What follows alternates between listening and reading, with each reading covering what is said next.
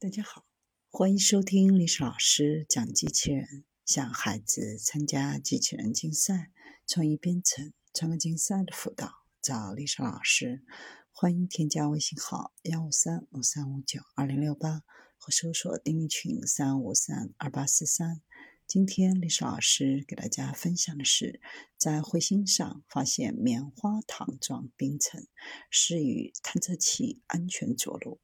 当欧洲航天局的飞来着陆器抵达彗星六七 P 时，在到达最后的着陆点之前反弹了两次。研究人员找到第二次反弹的位置，找到彗星表面奇怪的冰的存在。飞来着陆器被搭载于2004年发射于2014年抵达彗星的罗塞塔轨道飞行器上的六七 P。当飞来降落到地面时，用于固定它的鱼叉没有发射，因此着陆器反弹。第一次反弹的位置和着陆器的最终着陆点都找到了。研究人员通过分析飞来着陆前后拍摄的罗塞塔照片，发现了第二个弹跳点。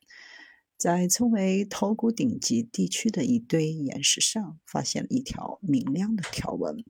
因为它的一些图像与头骨相似，就像一把电锯切开冰块。飞来似乎在巨石之间弹跳，产生了四道斜线，露出彗星表面尘埃下的原始冰层。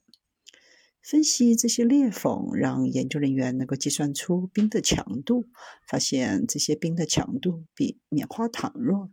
这种已有四十五亿年历史的冰块，与卡布奇诺咖啡顶部的泡沫一样丝滑，就像海滩上的海沫一样，比暴风雪后最柔软的雪还要柔软。知道了这颗彗星的一些冰如此柔软，可以帮助未来的着陆器找到一个更安全的地方，以着陆六七 P 或其他类似的彗星。